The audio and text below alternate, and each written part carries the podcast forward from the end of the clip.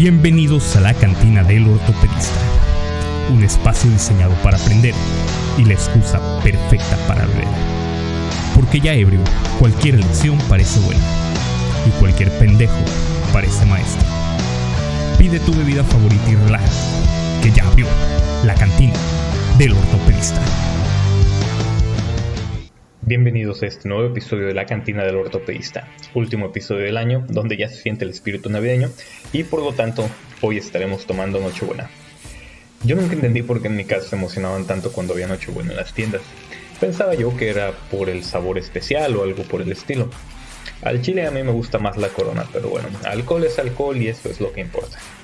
Si es la primera vez que nos sintonizas, te recuerdo que puedes escuchar esta transmisión en Spotify, Google Podcast, Apple Podcast y Amazon Music, así como vernos por YouTube. Te invito a que nos sigas en cualquiera de estas plataformas y que compartas el canal en todas tus redes sociales para seguir incrementando nuestra presencia en línea. Aprovecho para mandar un saludo a nuestros amigos de Centro y Suramérica porque dicen las estadísticas del Spotify que ya nos están escuchando en Ecuador, Colombia, Argentina y Costa Rica. Y quiero aprovechar para comentarles a ellos que no todos los mexicanos somos así de alcohólicos. Hay algunos que son peores. Si tú estás sintonizando este episodio porque te llamó la atención el título, puedo suponer una de dos cosas.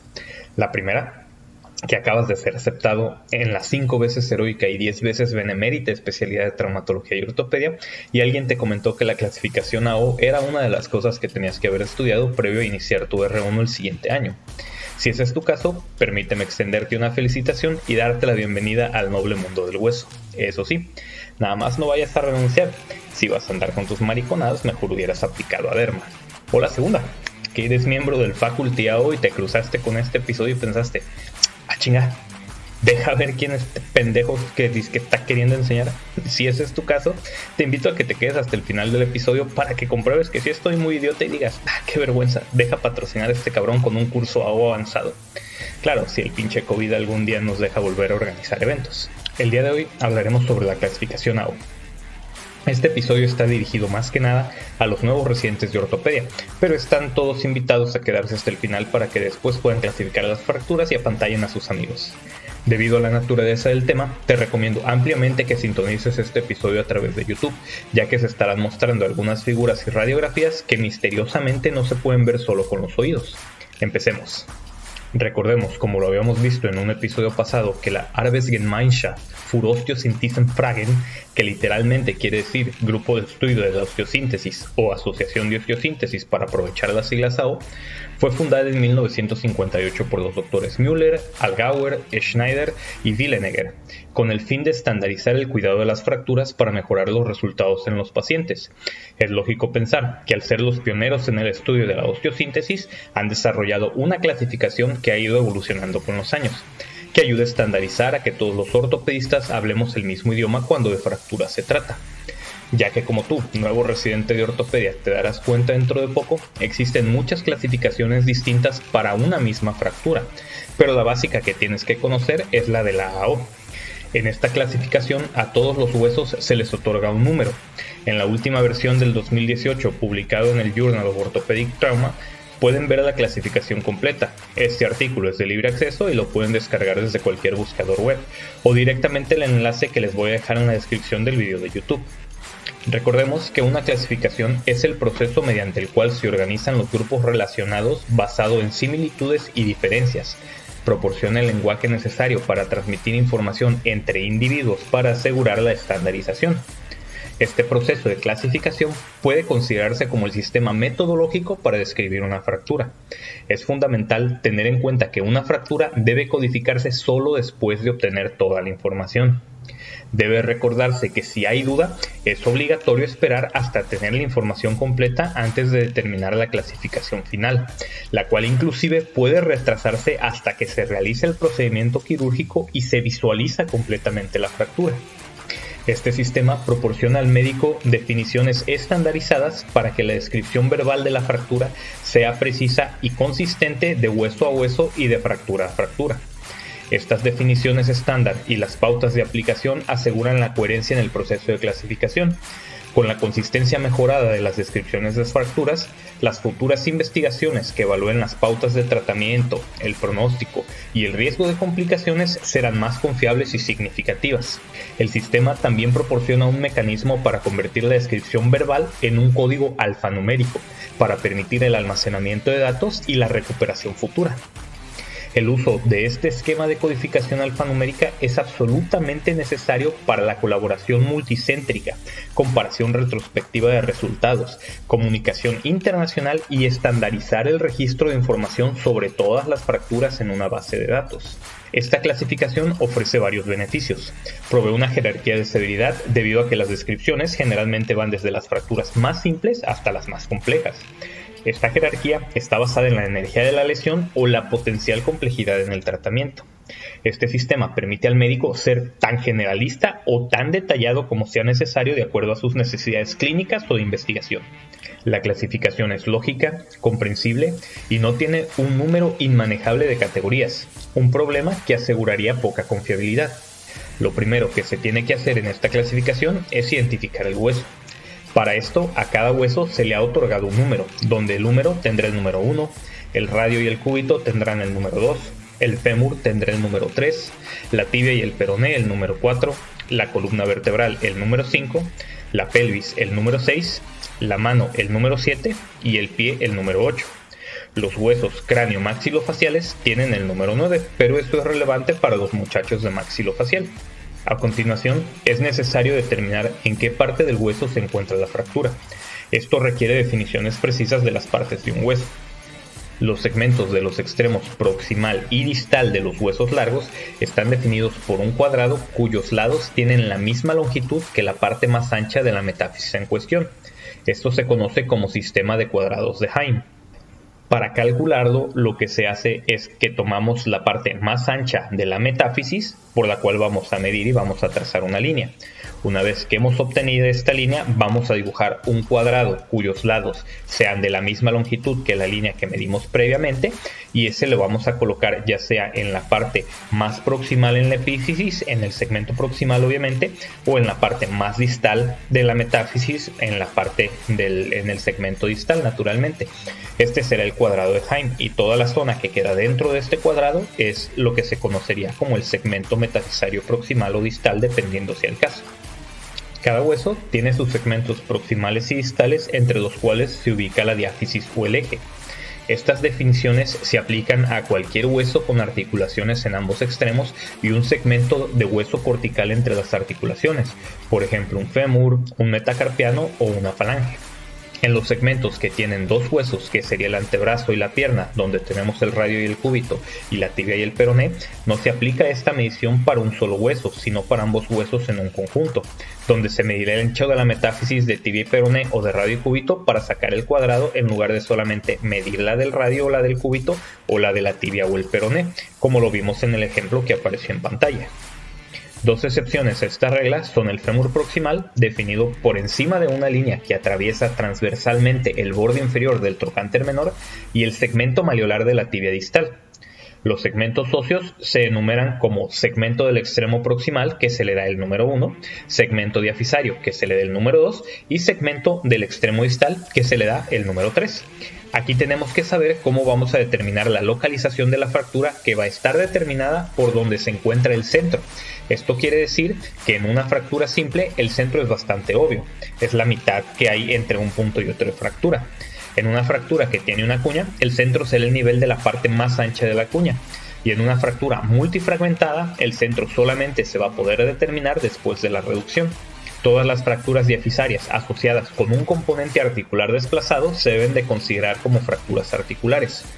Si una fractura está asociada con una fisura no desplazada que llega hasta la articulación, entonces se clasifica como metafisaria o diafisaria dependiendo de dónde esté el centro del trazo de fractura. Si un hueso tiene dos fracturas completamente separadas, una en la diáfisis y otra en el segmento proximal o distal, por ejemplo cuando tenemos una fractura de la diáfisis femoral asociada a una fractura del cuello femoral, cada fractura debe de ser clasificada de forma individual. Lo que sigue es clasificar la morfología de las fracturas, la cual se hace con las letras A, B o C en letras mayúsculas y será diferente para los segmentos diafisarios o metafisarios. Iniciaremos hablando de los segmentos diafisarios. En el segmento diafisiario, las fracturas simples serán consideradas como tipo A, o sea, un trazo simple circunferencial en el hueso, y estas a su vez se subdividen en 1, 2 y 3, dependiendo si se trata de un trazo espiroideo, si es un trazo oblicuo, esto quiere decir que el ángulo del trazo sea mayor a 30 grados en relación al eje longitudinal del hueso, o si es un trazo transverso, donde este ángulo será menor de 30 grados. Las tipo B serán aquellas fracturas que tienen un trazo con una cuña o un tercer fragmento, pero donde hay contacto entre los dos fragmentos principales de la fractura, y a su vez se subdividen en 2 y 3, donde el 2 es una cuña intacta y el 3 es una cuña fragmentada. Anteriormente había un tipo 1 que era una cuña espiroidea, pero ese ya se quitó. Las tipo C serán aquellas fracturas segmentarias donde no hay contacto entre los dos fragmentos principales de la fractura, y este a su vez se dividirá en C2 y en C3. En la C2 el fragmento segmentario estará intacto y en el C3 será un segmento multifragmentado. Al igual que en las tipo B, anteriormente había un tipo C1 que era un segmento espiroideo, pero este también ya se quitó. En los segmentos proximal o distal esta descripción cambia donde las tipo A son fracturas extraarticulares, las tipo B son fracturas parcialmente articulares y las tipo C fracturas completamente articulares. ¿Esto qué quiere decir? Que en las tipo B habrá una parte del segmento metafisiario que aún está unido al segmento diafisiario y en las tipo C habrá una disociación metáfiso-diafisiaria, o sea que la zona articular no va estar unida a la diáfisis para nada. El segmento del extremo proximal del húmero y del fémur son excepciones a esta regla. Las fracturas humerales proximales simples, que involucran una tuberosidad o la metáfisis, o sea, fracturas unifocales o en dos fragmentos de NIR, y las fracturas femorales proximales, que involucran el área entre dos trocánteres, son de tipo A. El tipo articular parcial no existe en el húmero ni en el fémur. Las fracturas de húmero proximal que involucran una tuberosidad y la metáfisis, o sea, fracturas bifocales o en tres fragmentos de NIR, y las fracturas femorales proximales que afectan al cuello femoral son de tipo B. Las fracturas articulares del húmero proximal que afectan al cuello anatómico del húmero y las fracturas que afectan a la cabeza femoral son de tipo C. Después de esto hay que clasificar los grupos y subgrupos, que estos son específicos de cada tipo de fractura y son muchísimos. Los invito a que se refieran al documento que está en la descripción del video para que lo revisen cada uno de forma separada. Es difícil que se lo sepan todos y cada uno al pie de la letra. Y si se lo saben, mis respetos, porque la neta son unos chingones. Lo mismo pasa para las calificaciones especiales, que se tienen que aplicar como un asterisco seguido de una letra minúscula encerrados dentro de un paréntesis, y también son específicos de cada fractura y los tienen que revisar de forma independiente cuando van a clasificar sus fracturas. Y por último están los modificadores universales, que se aplican como números con letras minúsculas dependiendo del tipo de modificador universal, encerrados dentro de un corchete. Es importante entender que tanto los modificadores universales como las calificaciones solamente deben aplicarse cuando sea apropiado hacerlo, no en todas las fracturas. Generalmente esto lo hacen para fines de investigación. La lista de modificadores universales estará apareciendo en pantalla, donde el número 1 es una fractura no desplazada, el 2 desplazada, el 3 impactada y se divide en 3A, que es cuando tiene una impactación articular, y 3B cuando la impactación es metafisaria. El 4 es no impactada, el 5 luxada, que se divide en 5A para una luxación anterior, 5B para una luxación posterior, 5C para una luxación medial, 5D para luxación lateral, 5E para luxación inferior y 5F para luxación multidireccional. El 6 es para una subluxación o inestabilidad ligamentaria y se subdivide de la A a la F igual que el modificador número 5. El 7 es cuando hay extensión diafisiaria. El 8 es cuando hay lesión del cartílago articular de acuerdo a la clasificación de la Sociedad Internacional para la Reparación del Cartílago o ICRS por sus siglas en inglés. Y se subdivide en 8A cuando es un ICRS grado 0, esto es un cartílago normal. 8B para un ICRS grado 1, esto es una indentación superficial del cartílago y o fisuras superficiales. 8C para un ICRS grado 2, esto es una lesión del cartílago que se extiende a menos del 50% de su profundidad. 8D para un ICRS grado 3, esto es una lesión del cartílago que se extiende a más del 50% de su profundidad sin atravesar el hueso subcondral. Y 8E, que es un ICRS grado 4, o sea, una lesión del cartílago que atraviesa el hueso subcondral. El número 9, cuando hay mala calidad ósea. El número 10, cuando se trata de una reimplantación. Número 11, cuando se trata de una amputación asociada a la fractura. Número 12, cuando es una fractura asociada a un implante no protésico. Número 13, cuando es una fractura por torsión. Y número 14, cuando es una fractura por flexión. Haremos algunos ejemplos clasificando radiografías de fracturas diaficiarias, llegando hasta las calificaciones, ya que las fracturas diaficiarias no tienen subgrupos, por lo tanto son más sencillas, a diferencia de las fracturas de los segmentos proximal o distal, que tanto grupo, subgrupo y calificaciones son específicas de cada hueso y de cada segmento, lo que para fines de ejemplificar es poco práctico, pero siempre pueden consultar el archivo con la clasificación completa. Cuando vamos a clasificar una fractura hay que usar la siguiente metodología. Nos tenemos que preguntar qué hueso es, si es en el segmento proximal, diafisario distal, si se trata de un trazo simple, de un tercer fragmento o segmentario. Si es un trazo simple, es espiroideo, oblicuo o transverso. Si es un tercer fragmento segmentario, este se encuentra intacto o está multifragmentado. Después, añadir los calificadores o modificadores universales de acuerdo sea conveniente.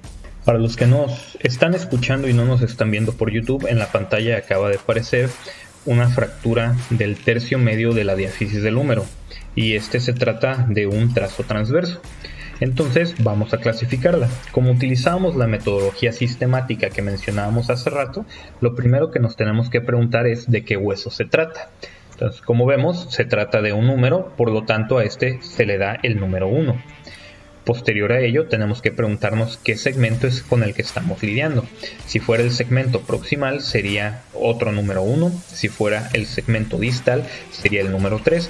Pero como lo mencionamos, aquí vamos a estar hablando siempre de fracturas diafisarias. Por lo tanto, sabemos que las fracturas diafisarias se les otorga el número 2. La siguiente pregunta es qué tipo de trazo se trata. ¿Es un trazo simple? ¿Es un trazo con algún fragmento o una, cuña? ¿O es un trazo segmentario? En este caso, estamos hablando de que se trata de un fragmento simple, donde solamente un trazo alrededor de la circunferencia del hueso que, que, no tiene un tercer fragmento, o se trata solamente de una línea de fractura. Por lo tanto, a esta le otorgaríamos la letra mayúscula A. Después, la siguiente pregunta es ¿qué patrón de fractura es ante el que estamos? Cuando estamos hablando de fracturas simples tenemos tres opciones, que sea un trazo espiroideo, en cuyo caso se le otorgaría el 1, si es un trazo oblicuo con un ángulo mayor de 30 grados, en cuyo caso se le otorgaría el 2, o si es un trazo transverso, que sería el caso con el que estamos manejando en este momento, donde el ángulo es menor de 30 grados, y se le otorgaría por lo tanto el número 3. Y por último, ¿qué calificadores especiales tiene? Recordemos que los calificadores especiales se van a, anotar con un asterisco y una letra minúscula dentro de un paréntesis. En el caso de fracturas diafisarias como esta, puede ser la calificación A, B o C, dependiendo si se encuentra en el tercio proximal de la diáfisis, en el tercio medio o en el tercio distal respectivamente. En este caso estamos hablando de una fractura en el tercio medio diafisario, entonces se le colocaría el asterisco B. Por lo tanto, al finalizar nuestra clasificación completa de esta fractura sería una AO 12A3 asterisco B. Esto quiere decir una fractura transversa del húmero medio diafisario. El siguiente ejemplo estamos viendo una radiografía de fémur, que para fines prácticos, como decíamos, no podríamos o no deberíamos de clasificarla por completo porque los que nos están viendo por YouTube se pueden dar cuenta de que no alcanzamos a ver el hueso en su totalidad sino simplemente la parte donde está la fractura. Pero supongamos que no hay ninguna otra línea de fractura en ningún lado, entonces la vamos a clasificar la que encontramos aquí.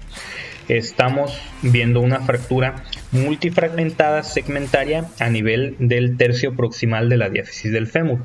Entonces, ¿qué hueso es? Pues el fémur ya dijimos y a este se le otorga por lo tanto el número 3. Después, ¿qué segmento es? Estamos sabemos que es un segmento diafisario, entonces le vamos a otorgar el número 2.